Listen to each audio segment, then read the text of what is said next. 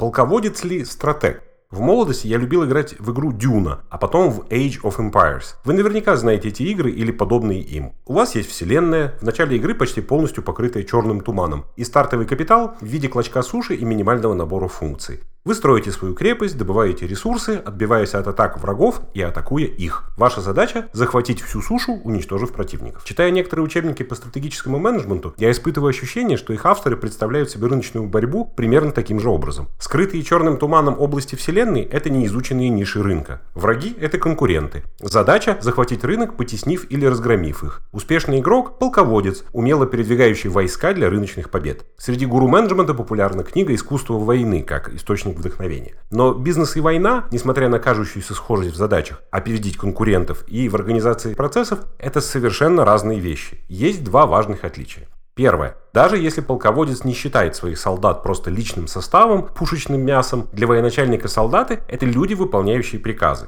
Конечно, не бессловесные персонажи из игры с предусмотренными кодом функций, но и неравноправные партнеры. По воинскому уставу они обязаны подчиняться и не задавать вопросов. И, наверное, для решения военных задач иначе нельзя. Второе отличие в том, что в рыночной борьбе цель не разгром конкурентов, а сердце потребителя. И это совершенно не то же самое. Amazon был основан в 1994 году, когда будущее интернет-торговли еще было туманным, а после краха доткома в 2000-м его на какое-то время вообще перестали воспринимать всерьез. Равных по силе конкурентов у Джеффа Безоса Безоса не было, а традиционные магазины не видели в нем угрозы. Но Безос методично, шаг за шагом, строил свою империю. И построил. Сделал он это, не конкурируя с традиционной розницей в привычном смысле этого слова. Безосу принадлежит великое высказывание. Бизнес – это не борьба с конкурентами, это борьба за потребителя. Ему даже приписывают традицию ставить на совещаниях пустое кресло и предлагать всем участникам представить, что в нем сидит потребитель. Что бы она или он подумал о том, что мы сейчас обсуждаем, спрашивал создатель Amazon собравшихся. Задача военачальника – разгромить врага. Его заказчики – это, как правило, политики, отдающие приказы.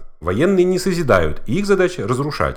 Сравните, 3D-принтер для быстрого возведения дома придумали гражданские, а военные придумали тысячу и один способ разрушить его мгновение ока. Не потому, что военные такие свирепые, а потому что это их работа. Мудрый предприниматель тоже не заглядывается на конкурентов, а пытливо изучает потребителя. Понимает, чем тот живет, что его волнует, что его радует, на чем бы он хотел сэкономить время и силы, а от чего не откажется ни за какие деньги. И понимая потребителя, он совершенствует продукты и сервисы. В конечном счете, безусловно, это помогает ему опередить конкурентов. Но фокус его внимания не на противнике. Бизнес – это не искусство войны, это искусство созидания. Но мыслят так немногие. Когда я начинаю новый проект по стратегии, я запрашиваю у клиента маркетинговые данные. И обычно в лучшем случае я получаю рыночные срезы, хорошо если в динамике, и анализ ближайших конкурентов. А потребители ни слова. Его потребности давно никто не изучал. Переговоры о продаже клиенту и изучение потребностей совершенно не одно и то же. Так что если вернуться к военным метафорам, большинство руководителей ведут себя скорее как полководцы, а не как бизнес-лидеры.